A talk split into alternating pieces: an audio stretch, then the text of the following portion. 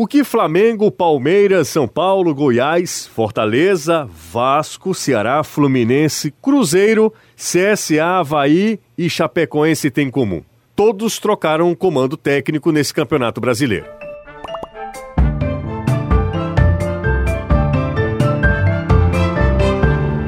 Sejam bem-vindos, está começando mais um podcast aqui do Futebolês. Novo técnico do Flamengo é o senhor Valdemar. Leva ele pra casa, pô. Você tá com tanta saudade dele? Tô cansado dessas invenções de história aqui. Vocês estão de palhaçada, vocês querem se. Ridículo é você. Ridículo é você. primeiro tempo seu time. Ridículo é você. É quase uma marca do futebol brasileiro. A primeira troca é do comando técnico. Antes mesmo de os dirigentes fazerem uma avaliação do elenco, a primeira medida é quase sempre mudar o técnico. Mas quando essa troca é eficaz, porque em algumas situações, sim, dá resultado. Vamos discutir agora, nesse podcast do Futebolês, a vida de um técnico de futebol e essa loucura que foi essa última semana a Série A do Campeonato Brasileiro com várias trocas Aqui comigo Caio Costa, tudo bem, Caio? Tudo ótimo, José. E o nosso convidado de hoje, acho que é surpreendente a idade dele, antes de qualquer coisa. Claro que faz um trabalho muito legal, não é de hoje, a gente já conhece o Luan Carlos desde a época do Atlético Cearense, hoje na equipe do Floresta. Luan, seja bem-vindo ao podcast do Futebolês. Tudo bem, Luan? Tudo bem, olá pessoal, muito obrigado pelo convite. Você sabe que é a primeira vez que eu entrevisto um técnico de futebol mais jovem do que eu. Pra tudo é a primeira vez. Eu tava me achando um garotão, sabe? O Luan tem apenas 27 anos. Antes de a gente entrar na discussão que é mais densa, como é que partiu o interesse para ser técnico de futebol ainda tão jovem, Luan? É, sempre gostei muito de futebol, sempre vivenciei muito futebol desde a infância. É, minha primeira função no, no, futebol profissional foi com 9 anos de idade. Eu fui auxiliar da rouparia do clube da, da minha cidade, então foi a primeira experiência que eu tive. E dali já apaixonei muito pelo meio e sabia que, não sendo atleta, a melhor forma de entrada seria através do conhecimento científico, né, que vem ganhando espaço no futebol.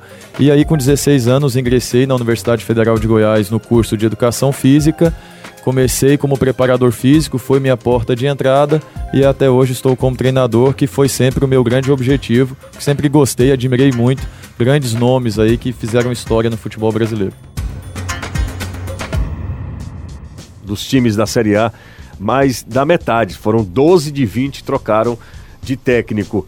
A palavra planejamento é quase como a utopia a palavra projeto não existe também no futebol brasileiro. O projeto é vencer o próximo jogo, né? É, infelizmente, é, me surpreende, me deixa triste de saber que a gente pede tanto a evolução do nosso futebol, a gente quer tanto que o futebol brasileiro cresça né, em, em, relação à qualidade do jogo, em relação a desenvolvimento de ideias, de desenvolvimento de atletas. A gente quer que as coisas evoluam, mas a primeira coisa a se fazer quando os resultados não aparecem é a troca de comando técnico, é fazer com que os treinadores acabam pagando o preço né, em relação a, ao rendimento da equipe isso empobrece muito o nosso futebol, isso enfraquece muito o desenvolvimento do nosso jogo. Acho que tudo de demanda tempo, no futebol não é diferente. É, mas você está coberto de razão em relação à palavra projeto é, se torna uma utopia mesmo, porque infelizmente a gente vive numa sociedade imediatista, o futebol faz parte dessa sociedade e os treinadores acabam pagando o preço. Acho que não só os treinadores, acho que o futebol brasileiro paga o preço pelo imediatismo que a gente vive. Eu acho que o mais impressionante não é só a questão de troca de treinador, isso é uma cultura do nosso futebol de muitos anos. Às vezes, alguns clubes, por determinados momentos, por diretoria X ou por conta de resultados, mantém um treinador por mais tempo. É, é, é, a gente tem hoje no Brasil, acho que o Renato Gaúcho é com maior longevidade dentro dos times da Série A, né? Que chegou em 2016. O Mano tinha dois anos e meio de Cruzeiro com um breve ato passando pelo futebol chi chinês. Mas é, todos eles tiveram resultados práticos, né? Ganharam títulos, tudo. O que mais me assusta é que não existe muito critério na contratação, tanto do treinador quanto do substituto. É, vou te dar, dar o exemplo que a gente viveu essa semana aqui. O Ceará demitiu o Anderson Moreira, tá? Anderson Moreira, treinador conhecido por montar times no 4-2-3-1, que valoriza a posse de bola, que tudo, que nem tem tanto de correria em transição. Aí você vai ver o perfil dos nomes que foram citados para o lugar do, do Anderson. O do Lisca, aí vem um Jair Ventura, que é mais. joga mais fechado. Tem um Argel Fux, que é esse aí, que é mais re reativo ainda. Fala-se do Milton Mendes, que aí já é um estilo diferente, também de transição e velocidade. Os caras, quando demitem um treinador, não tem nem muita ideia de que tipo de treinador eles querem para colocar no lugar do que saiu. E às vezes procura um estilo exatamente igual. Pô, mas tu traz um cara exatamente igual, por que, que tem feito a diferença? Porque é aquilo, tem que dar o, o tal. Foi um dirigente internacional de Porto Alegre uma vez, que demitiram o Diego Aguirre e falou: tem que dar o fato novo. Naquele caso, o fato novo foi um 5x0 que o Inter tomou do Grêmio na semana seguinte. Mas é, é, às vezes é o trocar por trocar. E eles não tem nenhuma noção do perfil do elenco deles se encaixa com o treinador X que eles querem trazer. Porque tudo isso tem. Não adianta nada você trazer um cara que gosta de um time X. É, é o cara gosta de jogar com aquele centroavante de referência, pivôzão dentro da área. E, os teus dois centroavantes têm 1,73. Não faz sentido você trazer ele. Se ele monta todos os times pensando nessa formação de ataque, por que, que você traz dentro do teu elenco. Eles não, não se pensa muito nisso, né, Luan? Se traz por trazer, porque eu ouvi falar que fez um bom trabalho em algum lugar, nem se estuda muito o que, é que você tem em casa para esse cara assumir, né? Ah, exatamente. É, se contrata o treinador pelos resultados que ele alcançou em outra equipe, mas não se analisa quais meios foram utilizados para que esses resultados é, fossem alcançados, né? E se fala muito também em relação da qualificação do treinador brasileiro, que precisa se modernizar, que precisa estudar mais. Concordo, apoio essa ideia, mas também acho que os nossos dirigentes precisam passar por uma formação de, de capacitação, de profissionalismo, de gestão, porque tudo isso se dá muito nessa situação de que a gente não tem uma qualificação para os nossos gestores, eles não entendem tanto do jogo, né? E acabam fazendo com que uh, o nosso futebol eh, não evolua no processo de, do jogo, no processo de desenvolvimento dos atletas, e a gente acaba eh, ficando cada vez mais pobre né, no nosso jogo, e a gente acaba é, voltando as atenções para o jogo do futebol europeu, do futebol do exterior, porque o nosso já não é tão atrativo assim. Nós fizemos um levantamento aqui sobre a, a troca de comando técnico, né? Das principais ligas. Então a gente tomou por base uh, as principais ligas do futebol mundial em comparação à Série A do Campeonato Brasileiro. E a gente precisa alertar por um detalhe que é relevante. O Campeonato Brasileiro chegamos, vamos uh, a 23 terceira rodada, né? Chegamos à 23 terceira rodada. Até agora foram 15 trocas de comando técnico, né? Nessa, até essa 23 terceira rodada. É, teve 15... time trocando duas vezes, por exemplo, o Cruzeiro, Sim, né? o Cruzeiro trocando duas vezes. Por exemplo, na Série B, por exemplo, o Vitória trocou três, três vezes, né? Na Série B foram 19. Isso só no Campeonato Brasileiro. Só Vitória no Campeonato Brasileiro. quatro é, ao longo um do ano, né? teve o Chamusca antes de começar a Série B. Por exemplo, Luan e amigos que estão ouvindo o futebolês aqui no podcast. Na Inglaterra foram seis trocas de comando na temporada, na temporada 2018 2019. Na Bundesliga, lá no campeonato alemão, sete trocas. Sete trocas. Só o Stuttgart trocou duas vezes. Na Itália, foram 12 trocas nenhum chega nem perto. E olha, isso aqui é o campeonato todo. Certamente nós vamos ter mais trocas até, o, até o fim do Campeonato Brasileiro. Na França foram oito, oito trocas. E em Portugal, que é surpreendente, foram apenas quatro trocas de comando técnico. É bem verdade que o Campeonato Português tem 18 times, diferente de, dos 20 Portugal, da Série A do Campeonato Brasileiro. Portugal tem um detalhe: tem, o técnico português tem muito mercado hoje na Inglaterra. É reflexo Exatamente. do sucesso do José Mourinho. É, teve dois treinadores desses casos que saíram para subir times de segunda divisão da Inglaterra. Então os caras, não é que o clube demitiu. É, demitiu. Né? O cara teve uma proposta melhor, um upgrade na carreira e foi. É, é, é muito. É, chega a ser assustador. E Portugal se investe muito nesse conhecimento científico. Vários treinadores vêm do banco da universidade, é, tem uma formação contínua, é bem interessante. E, e, tem uma coisa que me preocupa nesses números: é, é uma constatação que eu faço falando com amigos de profissão que estão aí na Série B, Série A do brasileiro, é que esse tipo de situação acomoda os jogadores. Porque se as coisas não caminharem, se não der certo, quem vai pagar o preço é o treinador e nunca o atleta.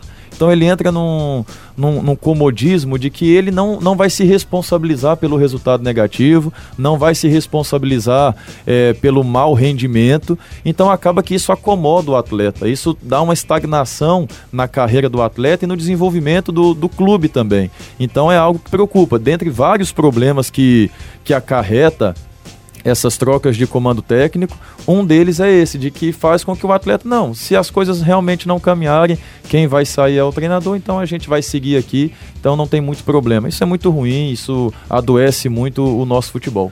O técnico Pepe Guardiola do Manchester City, é, em entrevista ao canal Esporte Interativo, falou sobre essa cultura do futebol brasileiro de troca de técnicos ao longo da temporada. Segundo o Pep, a gente vai ouvir agora, a gente separou um trecho, não é exclusividade do futebol brasileiro.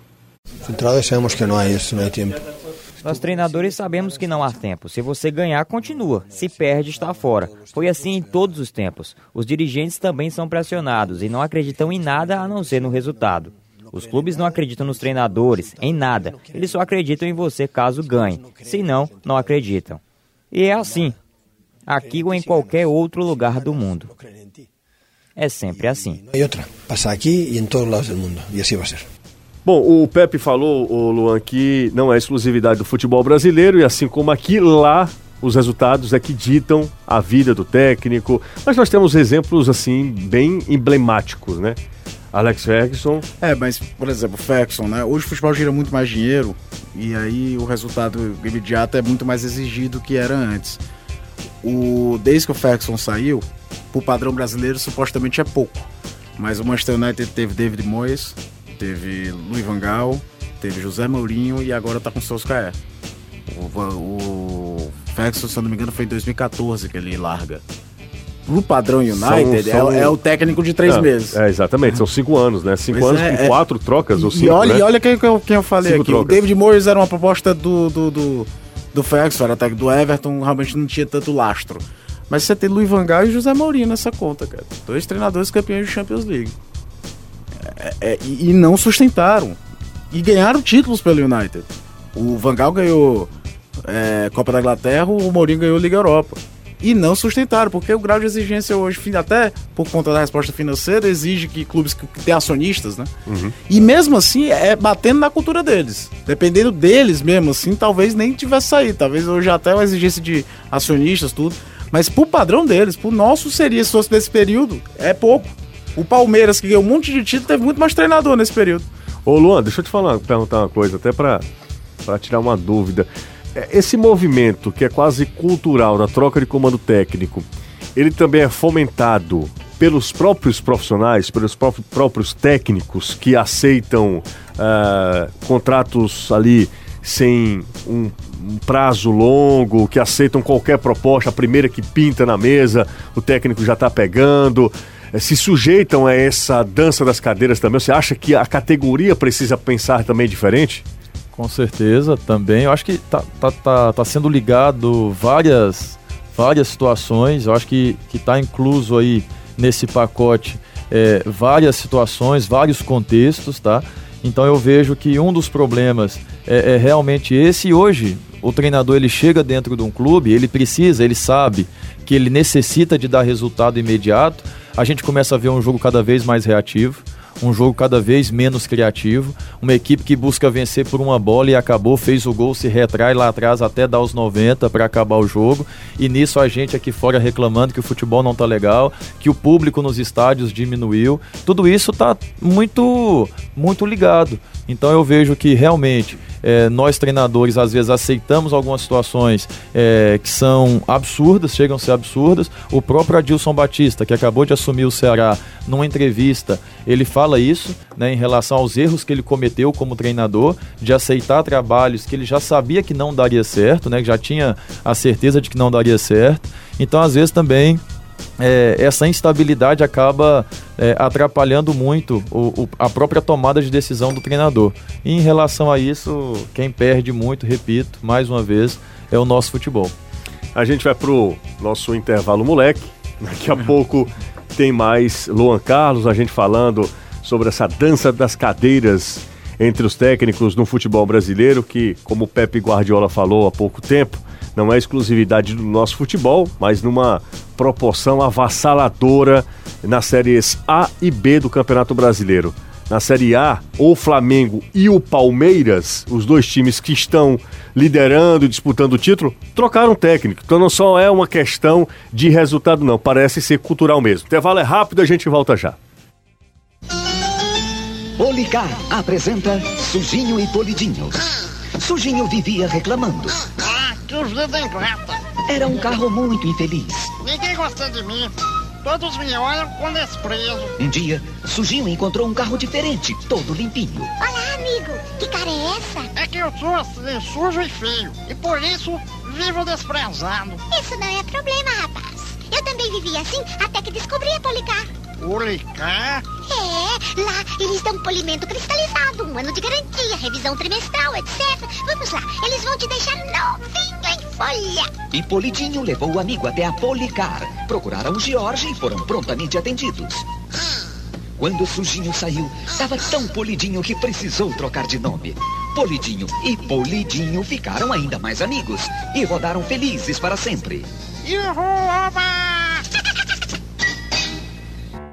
Depois desse intervalo cultural e moleque, já estamos de volta aqui com o podcast do Futebolês.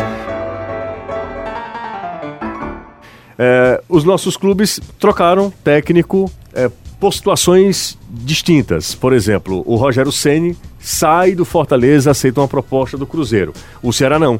O Ceará demite o Enderson Moreira e contrata o Adilson Batista. São situações diferentes. Depois o, o Ceni volta ao Fortaleza também por uma outra situação, é, pela queda também do, do Zé Ricardo. Aí foi, foram 50 dias. O Zé Ricardo foi demissão. É, não, o Zé Ricardo foi demissão, mas foram 50 dias separando o Rogério Ceni do Fortaleza. Muda, só mudando um pouquinho de assunto, inclusive, o Luan.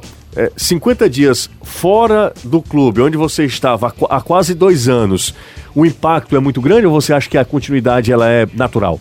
Não, acho que a continuidade ela é quase natural, né? Ela é quase natural porque o Rogério tinha o domínio muito grande ali com o elenco, com o grupo de trabalho do, do Fortaleza, e nesse caso específico, acho que não tem uma, uma quebra tão grande. É lógico que atrapalha bastante, mas não tem uma quebra é, tão grande não. A gente vai ouvir, inclusive, o próprio Rogério Ceni que admite que a melhor escolha seria mesmo continuar no Fortaleza em vez de aceitar a proposta do Cruzeiro. É colocar uma carreira em risco também você fazer essa troca, né? Não seria o normal, não é o adequado, não, não teria sido correto. Acho que é, o ideal era ter dado continuidade aqui. Mas, mesmo cansado, esgotado, eu achei que eu, eu devia essa. E por isso que eu vim para cá. E também por conhecer cada jogador. Se eu não conhecesse, era o único lugar que eu trabalharia até dezembro. Eu não trabalharia em outro lugar. Já dois, dois clubes no ano eu já acho muito é, fazer um terceiro clube eu não, eu não faria. Luan, o Rogério Ceni é um técnico que sai dos gramados e assume essa outra função. É claro que a preparação do Ceni ela não se resume a, ao estágio que ele fez no futebol europeu.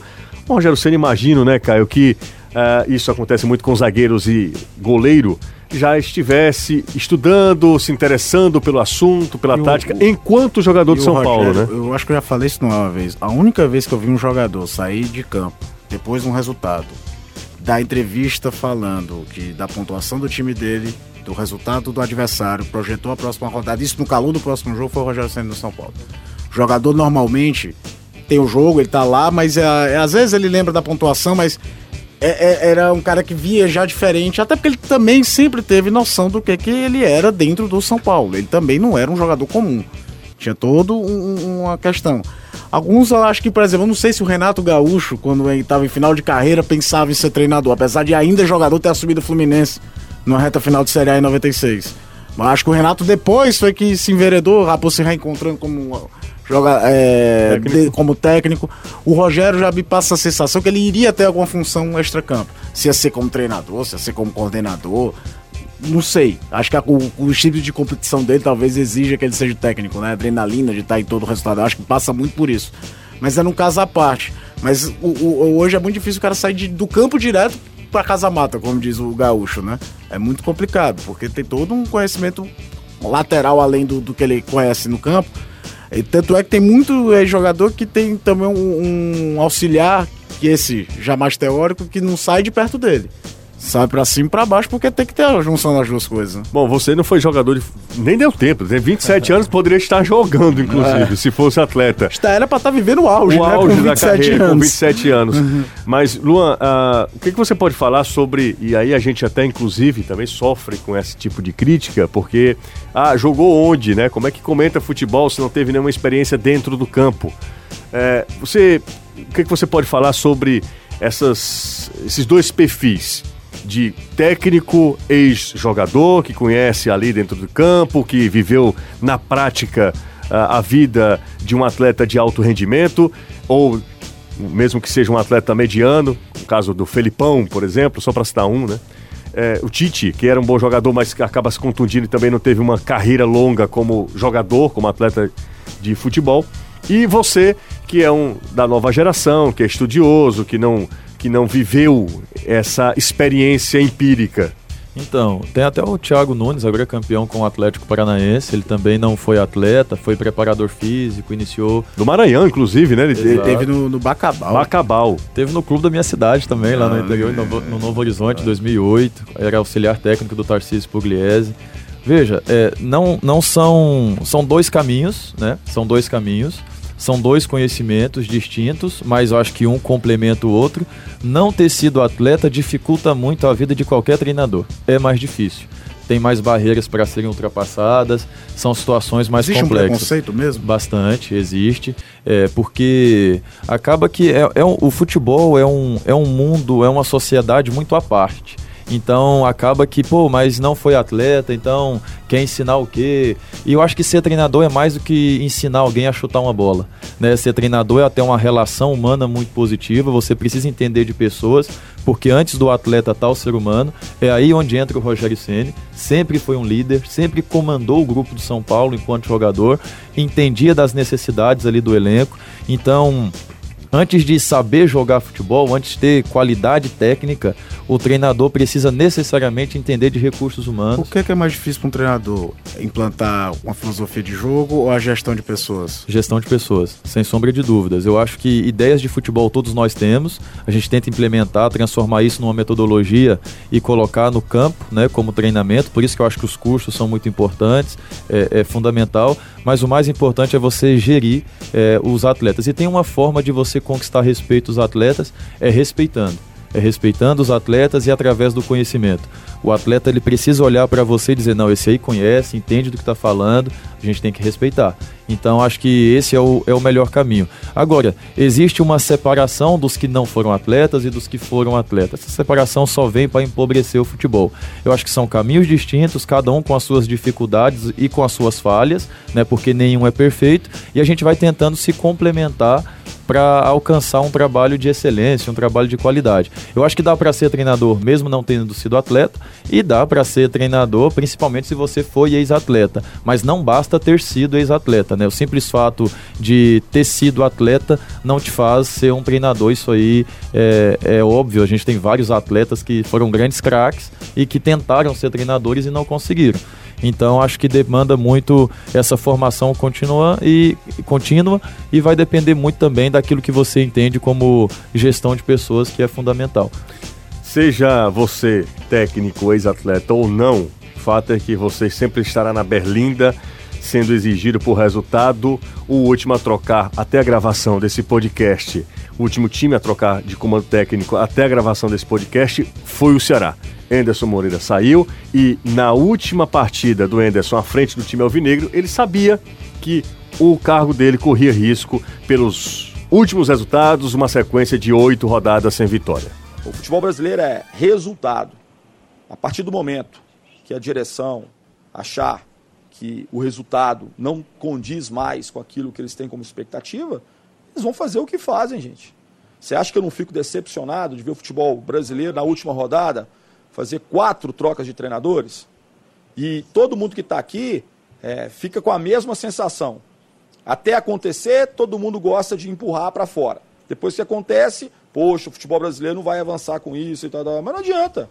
É o ciclo vicioso que a gente tem. Troca treinador de quatro em quatro. É isso, não tinha outra, né? O Anderson sabia, Caio, Luan, que é, o mundo do futebol, quando ele foi inserido, já era desse jeito e eu acho que, infelizmente, a nossa cultura, como o Luan falou lá no início da nossa conversa, numa sociedade tão imediatista, que o resultado tem que vir como um passe de mágica, o técnico é quase um alquimista, uh, o resultado tem que vir na rodada seguinte e essa essa coisa frenética de avaliar trabalho sempre com o resultado final, a gente tem que até fazer um sempre uma autoavaliação para a gente não cair nesse erro, né? Não incorrer nesse equívoco.